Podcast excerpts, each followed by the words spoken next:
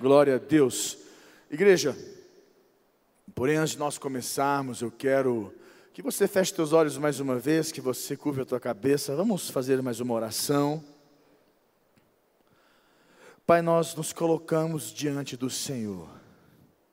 Te apresento, Pai, cada um que aqui está, que me assiste ou que me ouve pela rádio. Cada um, meu Deus, que escuta esta voz, aonde estiver que possa receber poder no seu interior, o poder transformador, o poder realizador. Meu Pai, aquele que precisa de um toque de transformação, aquele meu Pai que está buscando uma intervenção na sua vida, uma, uma, meu Pai precisando de um toque teu de cura, que Ele encontre hoje, que através dessa palavra a sua vida seja transformada o que tem buscado, meu Deus, aonde tem batido o Senhor atrás, que Ele encontre. Que o Senhor faça milagres, que o Senhor faça transformações, que o Senhor, que o Senhor possa abrir a mente, o coração dos teus filhos. Em nome de Jesus. Amém, igreja? Glória a Deus. Igreja, nós vamos falar um pouquinho hoje um assunto que eu tenho, falei um pouquinho hoje pela manhã, e palavra é assim: você faz, fala uma coisa de manhã, à tarde você fala outra, e à noite você fala outra coisa. Normalmente é assim, não tem jeito. Ainda mais que eu não, me, não fico muito focado aqui. E eu quero, mas está na ponta da língua aqui, está saindo para fora. Primeiro ponto que eu quero falar com você. Eu tenho entendido que, quantos entendem que em alguns momentos das nossas vidas, nós temos que entender que certas responsabilidades competem a Deus, quando outras responsabilidades competem a nós.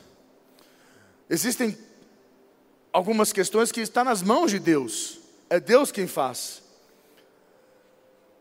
é de Deus, é responsabilidade de Deus, é Deus quem vai fazer, e tem outras que é nossa, é minha, é sua, e eu tenho entendido porque eu tenho conversado com muitas pessoas, eu tenho escutado muito, na verdade eu escuto mais do que falo, mas nós temos que compreender que certas questões, certas circunstâncias, certos momentos, é Deus quem vai fazer, e tem outros que somos nós, compete a nós entendermos nosso papel dentro do processo, a nossa responsabilidade dentro do processo. Eu entendo que quem está aqui hoje ou me ouve, nós queremos avançar, sempre queremos pegar a estaca da nossa tenda, avançar e ir avançando a estaca da nossa tenda, avançar, nós queremos avançar, todos nós queremos avançar no nosso casamento, nós queremos crescer no casamento, crescer, crescer nas nossas condições é, é, é, profissionais, queremos avançar, está dentro do ser humano sempre querer avançar para algo novo, uma realização nova, uma conquista nova. E é importante você entender a sua parte dentro desse processo, de avançar na vida, de ir para um novo patamar da tua vida, de um novo momento de realização na tua vida. E existem certos momentos que, que tudo depende de mim, não depende de Deus. Que às vezes eu coloco diante de Deus e falo, Deus, e aí, Deus, eu estou aguardando em Deus, esperando em Deus, e Deus está olhando para mim e fala assim, e aí, e agora? Vai lá, vamos.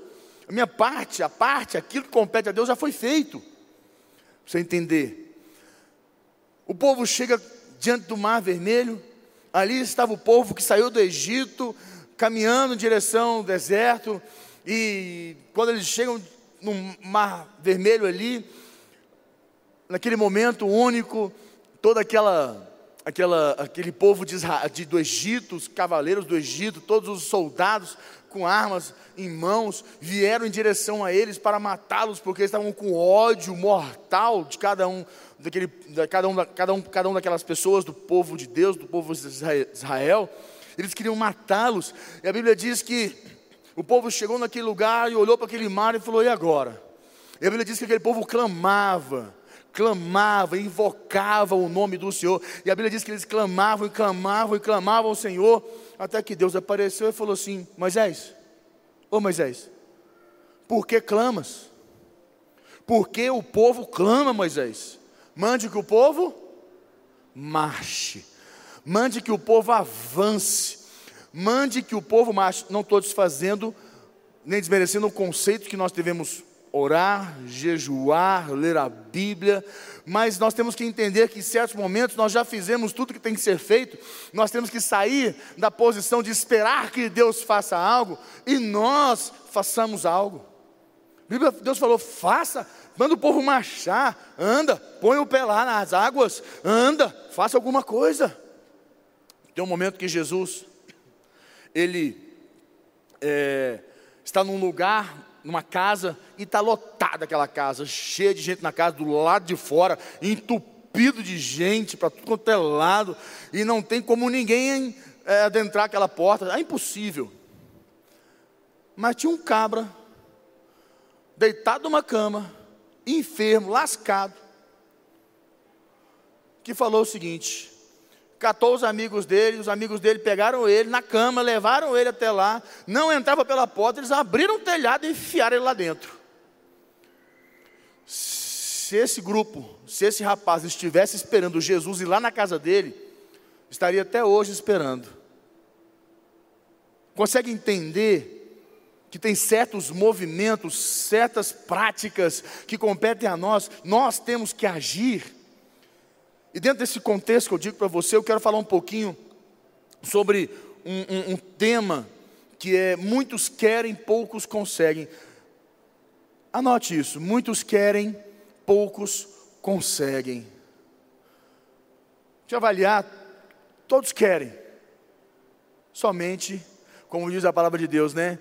O reino de Deus é tomado mediante esforço. Aqueles que se esforçam se apoderam dele. Só os que se esforçam. Muitos querem o reino de Deus, muitos querem, poucos conquistam o reino de Deus nas suas vidas. Consegue entender isso? Então entenda uma coisa.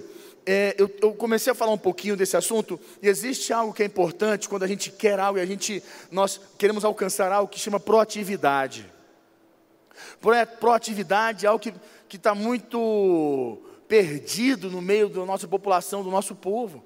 Proatividade sermos proativos. E é importante você entender que proatividade é algo que eu acredito que algumas pessoas nascem. Eu vejo lá em casa o Davi, meu filho, o Gabriel. O Gabriel já é um pouco mais proativo. O Davi já é um pouco mais, assim, quer tudo na mão, não consegue nem procurar o iPad dele onde é que ele deixou. Aí briga com a, com a Maria, briga com a mãe, briga com todo mundo, porque onde é que está o iPad, que sumiu, que perdeu, que a vida acabou entendeu que não tem mais nada, e agora que vai desistir, que o mundo vai acabar. Esse é o, esse é o Davi. Aí você vai no quarto dele, abre a gaveta, está lá dentro. Você procurou? Ah, eu, eu ele disse que procurou, mas está na gaveta dele, ele não procurou. Consegue entender? Pessoas que são assim, elas não têm muita proatividade. Agora, para comer, o bichinho é bom. Para acorda de manhã, se não tem ninguém, ele vai fazer o café dele. Frita bacon, faz um ovo, esquenta um pão e bota para dentro. Nisso o cabra é bom. Compensação, o outro para fazer isso é uma lástima. É. Então, é, são, são pessoas, é da pessoa, ela nasce. Só que é o seguinte, entenda uma coisa: os que nascem, eu acredito que algumas pessoas nascem mais proativas, é da pessoa ou da, do ambiente familiar, porque o ambiente familiar gera essas pessoas, e os que nascem normalmente uns aperfeiçoam e outros deixam como está. Tem aqueles que, os que não nascem, uns, uns desenvolvem, né? Que é o meu caso. Eu não sou uma pessoa que eu nasci num lar, que meu pai motivou a nós, ou minha mãe nos ensinou a sermos proativos. Muito mente, eu tinha essa característica proativa, mas eu aprendi. Eu desenvolvi, foi na igreja. Foi na igreja que eu comecei a aprender a ser proativo, a, a, a mudar essa realidade na minha vida, a não olhar para situações e enxergar elas ou observá-las simplesmente como observador. Falei, não, vamos mudar essa realidade, é possível mudar ela. Por que não? Então, tem pessoas que, eles dizem, pessoas que desenvolvem por dois motivos, obviamente, claro. Um por vontade própria e outros por necessidade. Você passa uma perrengueira tão lascada na vida, que aí você tem que dar uns pulinhos, né? Quando a água bate na bunda, você anda para fora, né? Você levanta. É verdade. É verdade ou não é? Tem gente que é só assim. E a proatividade é no máximo, quando a água bate lá, sai de um lugar vai para outro. Não muda a realidade. Agora tem pessoas que não querem desenvolver. Eu sou uma pessoa que eu quero, eu, eu gosto, para mim isso faz parte da minha vida. Porque eu, eu, eu entendi o benefício disso, quanto eu ganho com isso. E proatividade, eu acredito que é algo que nós normalmente desenvolvemos. E tem uma passagem que fala bastante disso de uma maneira bem sutil, mas eu vou te explicar. Números 13, abra para mim Números 13, versículo 33. Números 13, versículo 33, está lá. Ali diz assim: Também vimos ali gigantes, os filhos de Anak, são descendentes de gigantes. Olha isso. E éramos aos nossos próprios olhos como gafanhotos, e assim também o éramos aos seus olhos. Olha esse versículo. Olha como é que eles como eles põem esse retrato. Eles numa situação que Moisés mandou esse povo para um lugar para fazer uma avaliação de como era o ambiente, para poderem tomar posse daquela terra, esses caras voltam e dão ali um relatório de como foi, né? Dão um relato de como foi. E eles colocam assim: olha o que eles falam. E éramos aos nossos próprios olhos como gafanhotos. O que, que isso nos ensina? O que, que isso tem a ver com proatividade? Deixa eu te mostrar uma coisa muito séria que é muito importante para a minha vida, para a sua vida, que eu tenho certeza que você vai mudar essa realidade aqui hoje. Quantos querem avançar aqui na vida? Quantos querem ir para frente? Então você tem que entender que o primeiro contexto aqui que, nós, que, que é abordado é esse quando ele fala, nós éramos aos nossos próprios olhos, éramos como gafanhotos. Eles tinham uma visão em relação à circunstância, vamos dizer, você tem alguma situação na tua vida que não está boa, que a coisa não está fluindo, que você precisa de alguma coisa, que alguma coisa aconteça, você já buscou a Deus, já clamou a Deus, já invocou o nome de Deus, já ofertou a Deus, você já, meu irmão, tentou de tudo, uma coisa não muda. Tem alguma coisa assim na sua vida? Você tem um, esse é um sinal que existe algo, ou que você não quer nem confrontar, que você tem até medo de falar, não, não quero nem mexer nisso aqui, não, como dizer, conta bancária, dinheiro. Sua vida está tão difícil financeiramente que você olha aquilo e fala, não, não quero nem mexer nesse negócio, não quero mexer. Ai, pensar, dá até desespero. E eu conheço tanto brasileiro, o brasileiro é tão, tão único, que ele faz assim: ele não quer olhar a conta, ele crê que Deus vai fazer um milagre, ele, tá, ele tem uma expectativa que Deus vai fazer alguma coisa, e enquanto Deus não faz, ele vai dando um jeitinho. O que, que ele faz? Ele vai no banco para pagar aquela conta e pega o quê? Um empréstimo. Aí quita a conta, aí ele faz o quê? Ai, relaxa, ele acalma porque aquilo fica incomodando ele. Só que, como nós sabemos, nós entendemos que aquilo que você não confronta, aquilo que você não enfrenta, aquilo que você não dá fim, volta a bater na sua porta de novo. Dito e feito. Bate na porta porque a conta vem, você para variar está apertado, o que, que você faz? Desespera, angustia, e você fica agoniado, você quer resolver a sua dor. Que, que você faz? Vai lá no banco, refinancia, pega, faz um outro empréstimo, pega mais um dinheirinho para sobrar, para você poder viver, dar uma respiradinha, gastar, certo? Paga aquela conta, aumenta um pouquinho a parcela, joga mais para frente, e você vai criando essa bola de neve na sua vida. Porque você simplesmente não quer ter uma proatividade de resolver, de confrontar. Você foge. Isso é proatividade. Proatividade é você olhar para aquele negócio, eu não aguento mais isso aqui, não, eu vou resolver esse negócio. Você vai para cima. As pessoas estão vivendo assim, elas não querem ver. Porque quando você vê, aí entra esse versículo que eu te falo, porque aquele, aquela conta, você se enxerga muito pequeno. A sua visão pessoal, a visão que você tem acerca de você, é que você é um gafanhoto perto dela. Logo você não quer enfrentá-la, porque você se vê como um gafanhoto. Está no seu inconsciente, está na sua mente. Você não fala, mas você age como? Você se enxerga aos teus próprios olhos. Você não tem capacidade, habilidade, não há poder suficiente em você para vencer aquilo. Por isso que você não quer tocar. Filho, por que, que muitos pais não resolvem seus problemas com os filhos? Muito menos os filhos com os pais. Porque aos teus olhos, como aquele povo, tudo que aos teus olhos você não quer tocar, é porque você já está vencido. Consegue entender isso? Você se deu por vencido diante dessa circunstância, dessa situação. Você se deu por vencido. Você olha para aquele negócio e você não quer mexer. Você se deu por vencido. Você está com os olhos aos meus próprios olhos, aos seus próprios olhos. Nós nos enxergávamos como gafanhoto. Quando você se dá por vencido, você não tem proatividade. Quando você acredita em quem Deus é na tua vida, porque você tem uma relação com Deus que te traz fé. Deixa eu te falar uma coisa: a fé é, um, é, é algo que você desenvolve pelo relacionamento que você tem com Deus. Quando eu tenho relacionamento com Deus, eu desenvolvo convicções, eu desenvolvo certezas, aonde eu botar meus pés, aonde eu botar minhas mãos, aonde eu entrar, tudo que eu tomar diante de mim, eu sei que ali Deus me dará vitória. Não é na minha força.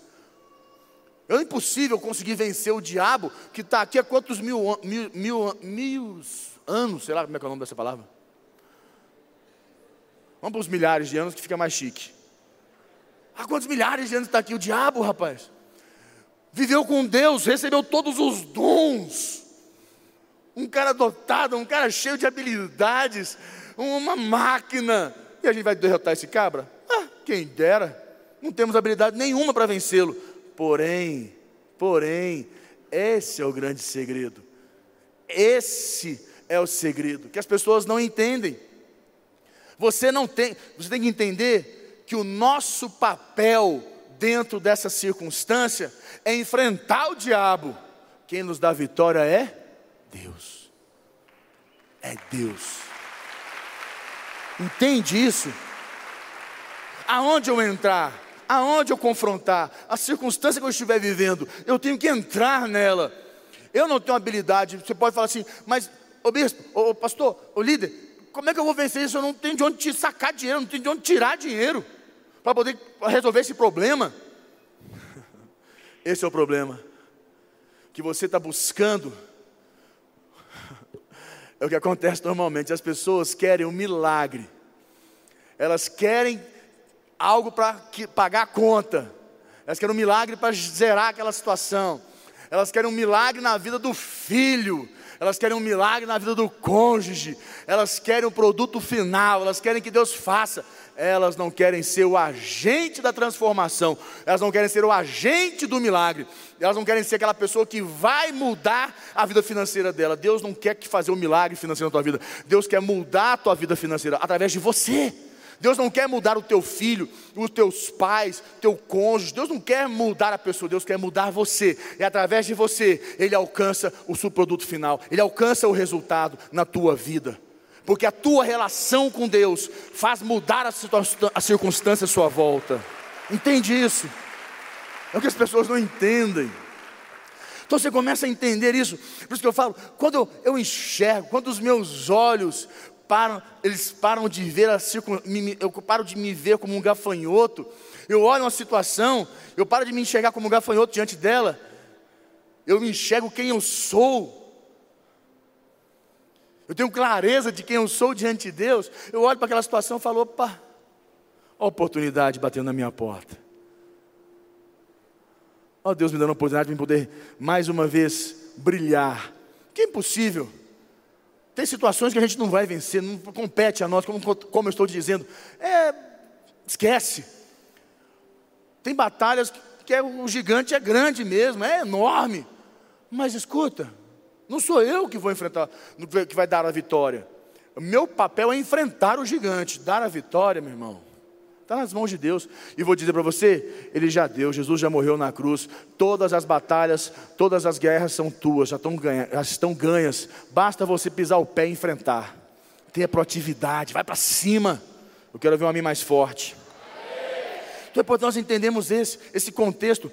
E tem um assunto, eu vou mais para frente um pouquinho, que é importante você entender, que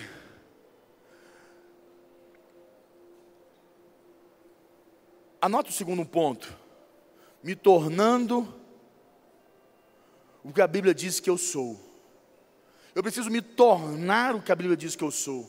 Por quê? que, que tem a ver eu me tornar o que a Bíblia diz que eu sou diante dessa situação de proatividade que eu preciso enfrentar, que eu preciso confrontar, que eu preciso mudar essa realidade? Por que, que eu preciso ser o que a Bíblia diz que eu sou? Eu vou te explicar de uma maneira simples. Quando eu tenho uma relação com Deus, quando eu me relaciono com Deus, Deus, é, você sabe que você é uma informação, você sabe disso? Você é uma informação. Você sabe que o teu DNA é um conjunto de informações, são informações. E em todo o tempo, em toda hora, você, você se tornou, você não, você não é o que você é, você se tornou o que você é. Pelo conjunto de informações que você adquiriu ao longo do ano. Enche de informação na tua mente, no teu coração. Você não é cheio de informações? O conhecimento, as informações, elas vieram para a tua mente. Desde o dia que você nasceu até, até hoje, muitas informações. A tua mente é o que? Um computador, recebe essas informações, teu interior são informações que adentram dentro de você, fica entrando. Muitas informações, informações, informações. Tem aquelas informações que entram e dão tchútio. Sabe o que é o tchútio? Já viu informação que dá tchútio? É essa que cria trauma.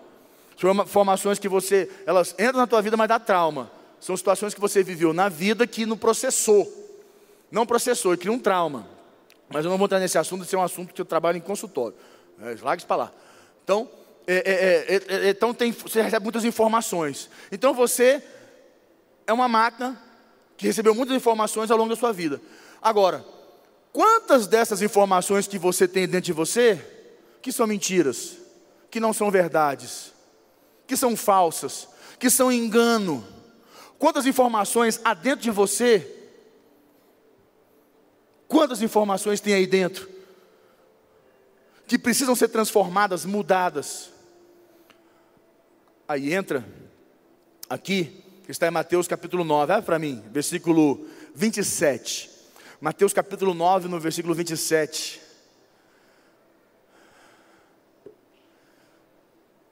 Já vai abrir.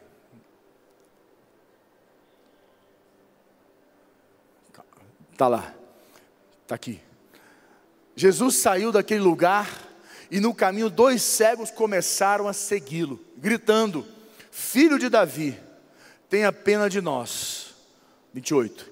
Assim que Jesus entrou em casa, os cegos chegaram perto dele. Então ele perguntou: Vocês creem que eu posso curar vocês?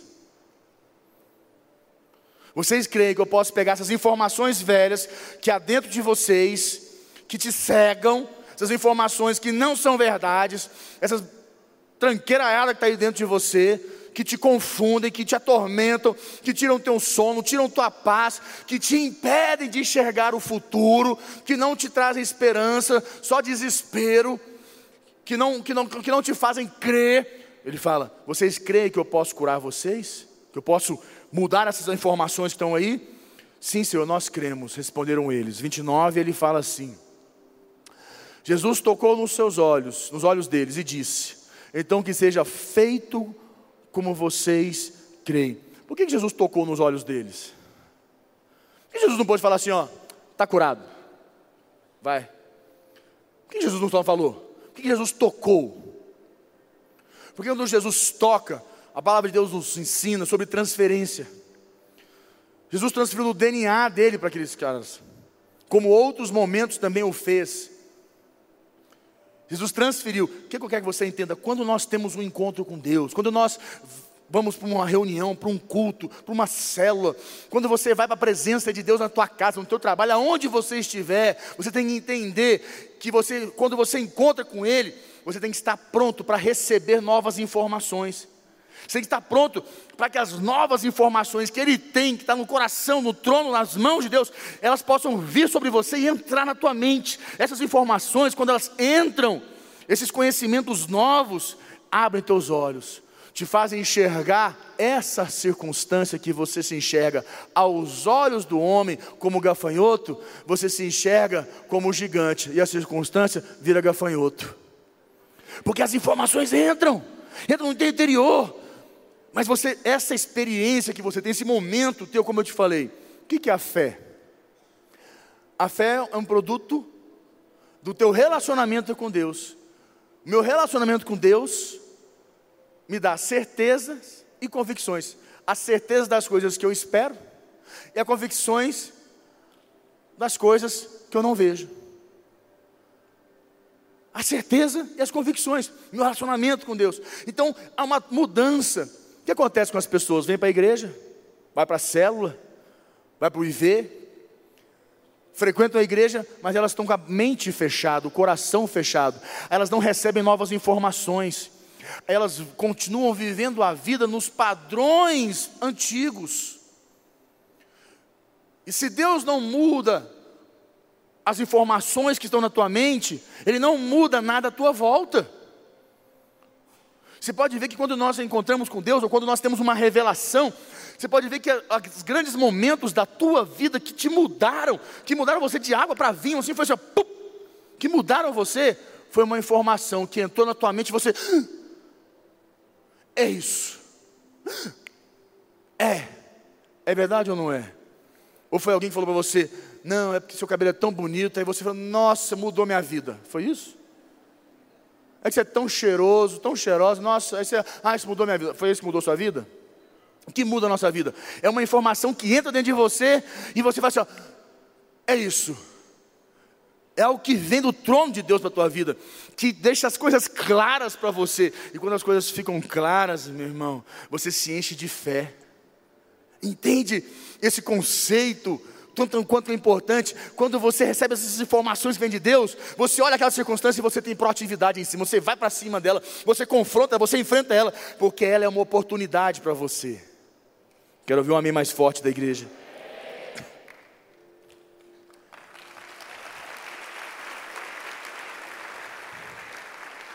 E tem, eu quero fechar com você que meu tempo já está pequeno.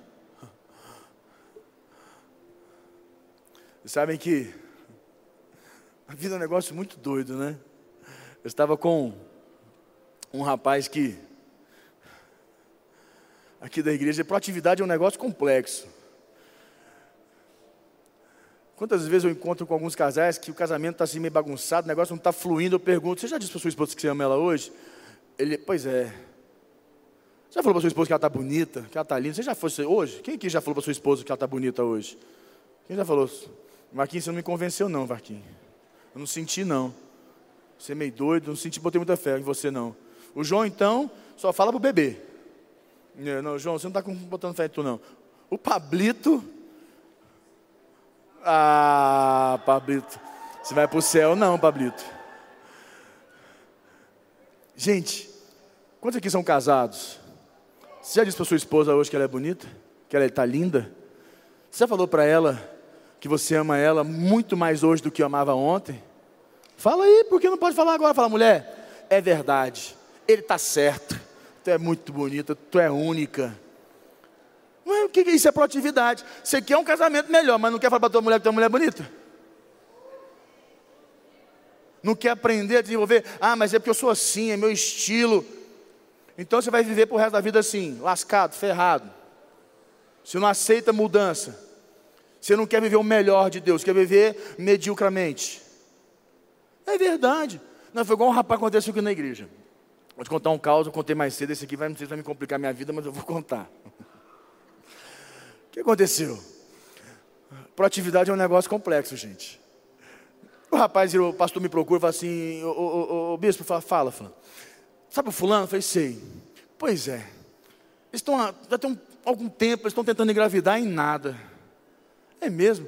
Pois é, estão tentando, estão tentando, já fizeram várias tentativas, mas não flui. Aí eu parei, parei, aí me deu aquele insight assim, né? Falei, eles estão transando? Aí o pastor me olhou assim, ué, bispo. Pergunta para eles, liga para eles aí. Eu sou aquele meio agoniado. Não espero ele encontrar para perguntar. Fala, não, liga aí. Não, ligar, ligar. É, liga aí, rapaz, liga aí, vamos, liga para eles aí. É é, é, é, tá bom. Aí o pastor ligou, aí começou o pastor, é, ô fulano, pois é, então, é, e eu, eu, o filho, e, né, aquele negócio, e, fala rapaz, tá, o que, que foi? Fala, pra, o cara é para casar, rapaz, pode? Pergunta, é, pois é, o, o, o, é, então, como é que tá aí, né, o, você com a mulher, tá acontecendo direto, você está tá fazendo sexo, rapaz. Tá tendo sexo? Aí o rapaz, o rapaz, tem, pastor, tem, tem sim, a gente tem sexo, sim. Pergunta quantas vezes por semana. Aí ele, o telefone estava aqui assim, né? Falando assim, ele. Pergunta, rapaz, larga de ser frouxo, pergunta esse negócio logo, vai. Vem, pergunta o que, que, que custa. Aí ele, pois é, sabe como é que é? Mas assim, eu falei, meu Deus do céu, que um mole. Pergunta quantas vezes, o que, que custa ser pastor dele? Então, qual a frequência? Está acontecendo toda semana? Quantas por semana? Olha, pastor, sim, né, não está aquele coisa, ah, uma, cada, uma, uma por semana, uma cada 15 dias. Ah, acontece. Falei, aí, aí, o caba não chega junto, quer engravidar a mulher, como é engravida, rapaz? Aí eu falei, quer ver, quer ver? Na hora eu falei assim, quer ver, quer ver, quer ver, vou pegar, vou pegar. Eu falei, pergunta para ele, quando ela fica de TPM, o que que acontece? Gente, eu estou nesse negócio de 17 anos, já estou veaco. Aí eu perguntei, ele falou assim, e na TPM, como é que a sua mulher fica? Nossa, a mulher vira o cão. O demônio pede de longe dela. Rapaz, demônio, até o demônio sai daqui de casa se tiver algum. Corre, foge. O demônio desaparece aqui quando a mulher fica de TPM. Eu falei, aí eu falei, rapaz, que desespero. E ela fica num nível de irritação assim, enlouquecedor. Mulher, vou dar uma dica para vocês. Se vocês mulheres aqui já são casadas, têm filhos e continuam tendo TPM nesse nível, doutor João resolve o seu problema. Resolveu da minha mulher, sério. Ele vai te dar um, um, um gelzinho, passa, minha filha, você vai virar outra, vai virar outra mulher. Seu casamento vai para outro nível. É sério, é verdade ou não é, João? Estou te falando. Lá em casa é assim. Está uma paz. Uma paz. Oh Deus, obrigado, Senhor. Então, e esse rapaz, eu falei, pergunta como é que está a TPM, como é que acontece? Não, minha mulher vira o cão, é uma semana de estresse, briga, confusão. Nossa, a gente briga tanto, aí não acontece nada. E pós TPM, que ela desceu o negócio, o que que vem? Ovulação. Que acontece a hora de engravidar. E eu, eu perguntei, e aí acontece? Ele, falou, não, essa semana a gente está brigado quebramos um pau, aí não acontece nada. Consegue entender o quanto Proatividade é uma das coisas tão importantes em qualquer âmbito da sua vida.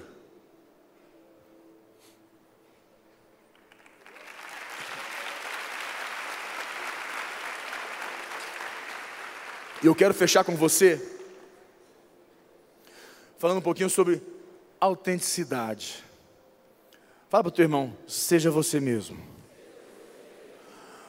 Por que, que muitas pessoas não são proativas, não mudam a realidade em volta delas, porque elas carregam uma identidade que não é delas, uma prática de vida que não pertencem a elas.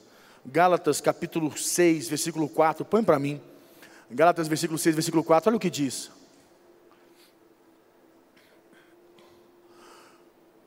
Que cada pessoa examine o seu próprio modo de agir que se ele for bom, então a pessoa pode se orgulhar do que fez, sem precisar comparar o seu modo de agir com o dos outros. Cinco, ele fala, porque cada pessoa deve carregar a sua própria carga, o seu próprio fardo. A sua identidade é que você deve carregar ela. Vocês estão chegando no seu trabalho, você não é o que Deus te chamou para ser. Você não é o que Deus quer que você seja. Você é fruto daquele meio lá. Lá no seu trabalho você fica brincando, você ri, você é o, o gente boa, o legal. Mas você não é o que Deus te chamou para você ser. Você não tem identidade. Na sua casa, você não tem identidade. Com seus amigos, você não tem identidade. Consegue entender que você carrega sobre si certos estilos para poder pertencer. Você quer pertencer a certos ambientes, você quer fazer parte daquele ambiente e você transforma, você muda a sua identidade para pertencer. Aprenda uma coisa em nome de Jesus. Você não tem que carregar a identidade de ninguém, estilo de ninguém, você tem que ser autêntico, seja você. Porque quando você é você, Deus usa você para realizar uma grande obra.